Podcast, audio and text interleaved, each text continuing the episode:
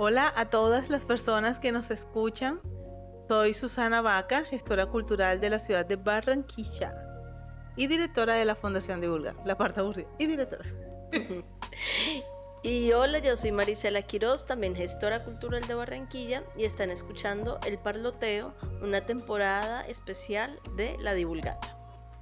Así es, Mari, y esta es una temporada especialmente dedicada a conservar, a conversar, perdón, sobre las bibliotecas y lo que sucede dentro de ellas.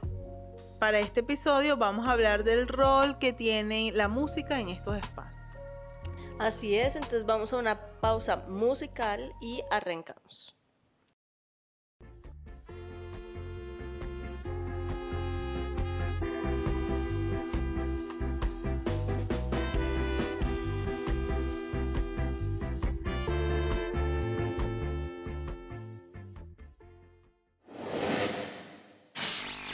Siguen escuchando La Divulgata. Bueno, Susi, cuéntanos de entrada qué pitos toca la música en las bibliotecas. Pues no se supone que estos lugares son así como de no se puede hacer ruido, no, no se puede ni mover la aguja, la aguja de un par. no, y efectivamente, así es como, por ejemplo, me tocó a mí la biblioteca. La biblioteca en mi época era como del silencio de ir a leer.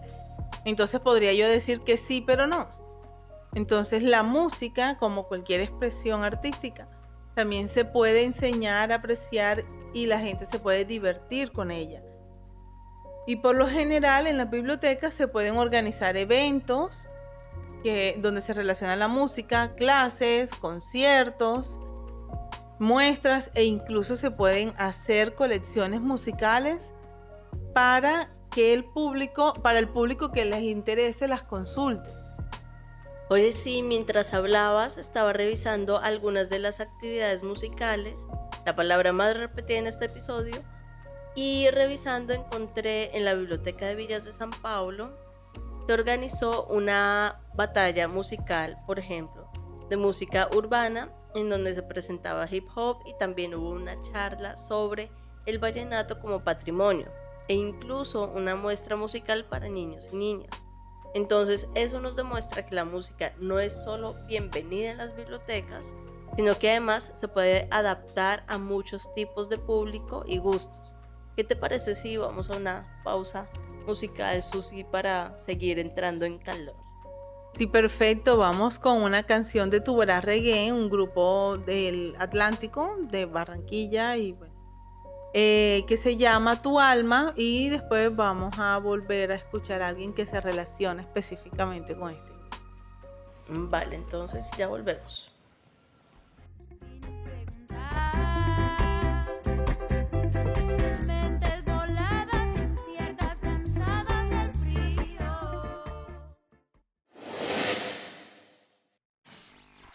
Estás escuchando La Divulgata.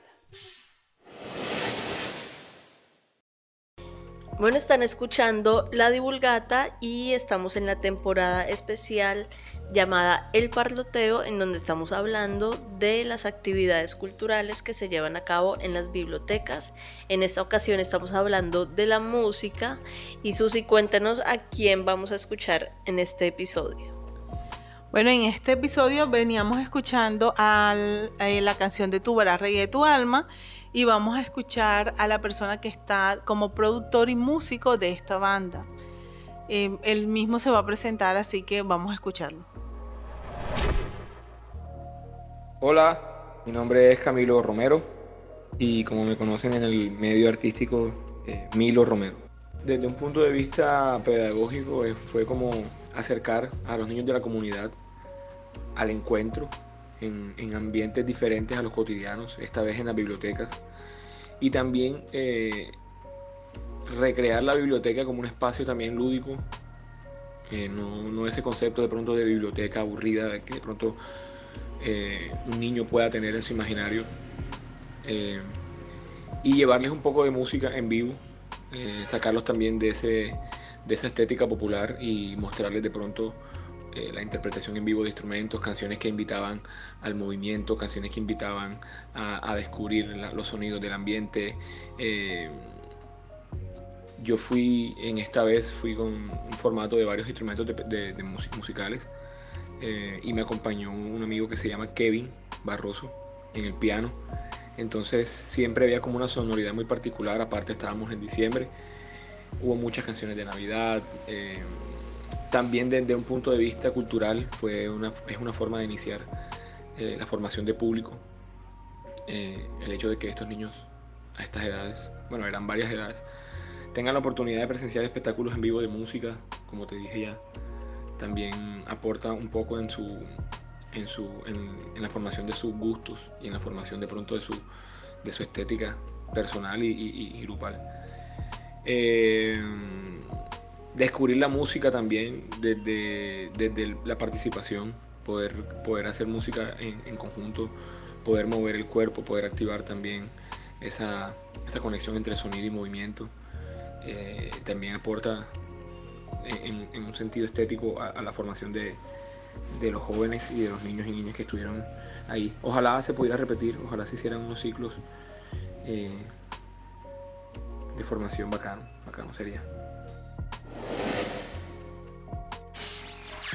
Estás escuchando La Divulgata.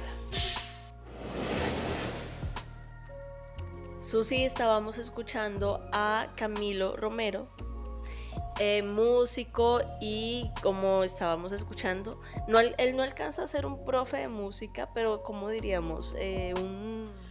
Eh, bueno, él, él como su profesión, yo lo reconozco como productor en el medio, pero el trabajo que hizo fue un trabajo de sensibilización.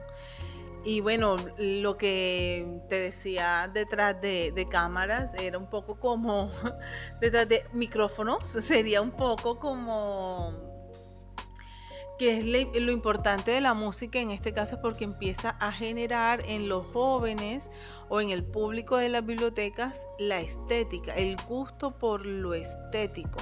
Por eso él también mencionaba como el gusto por la ropa, el gusto musical y bueno, y como desde algo tan cotidiano como es la Navidad uno puede ir llevándolos a, a, otro, a otros sí, como a, otras sensaciones con respecto a la misma, el, mismo evento cotidiano de todos los años que es la Navidad.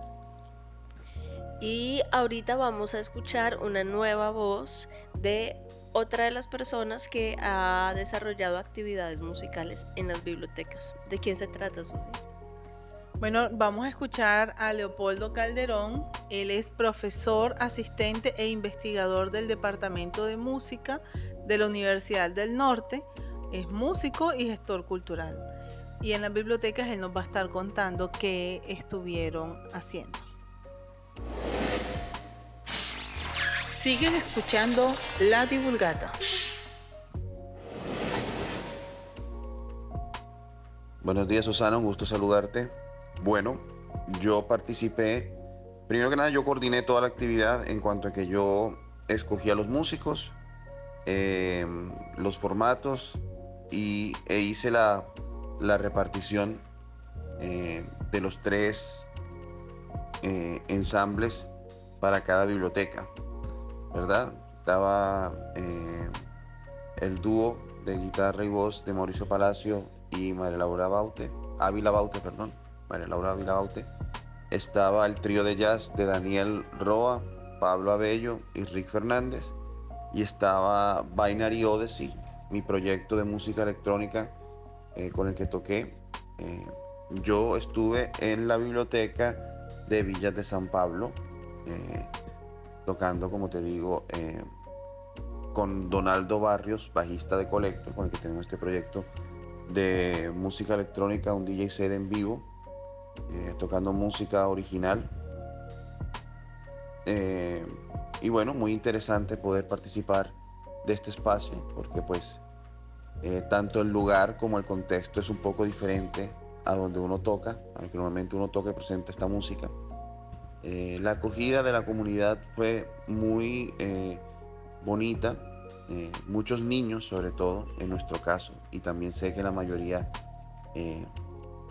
de presentaciones fue así, muchos niños por la pues lógica, ¿verdad? De la, de la biblioteca, ubicada en el caso de nosotros en un colegio.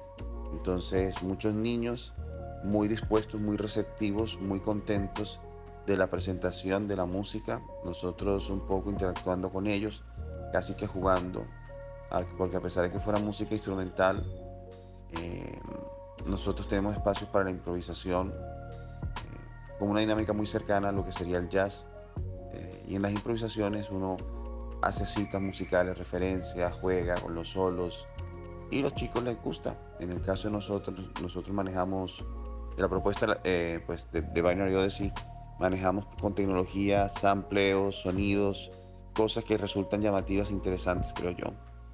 Y por supuesto, eh, la excusa, la música es una excusa, es el amarre para que los chicos se queden a las, exhibiciones. La parte de exhibiciones que no me has preguntado, pues para complementar de todas maneras, te cuento que me pareció muy bien lograda, muy bien llevada, las obras muy bonitas eh, y una iniciativa maravillosa que ojalá se pueda repetir, replicar en este 2022. Agradeciendo por supuesto la gestión del Museo de Arte Moderno y de la Alcaldía de Barranquilla, su Secretaría de Cultura, Patrimonio y Turismo.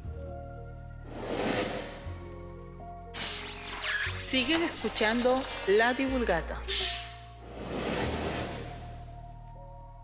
Acabamos de escuchar a Leopoldo Calderón, donde nos contaba un poco sobre la importancia de la música para acercar a los jóvenes y niños al mundo de los libros y la literatura.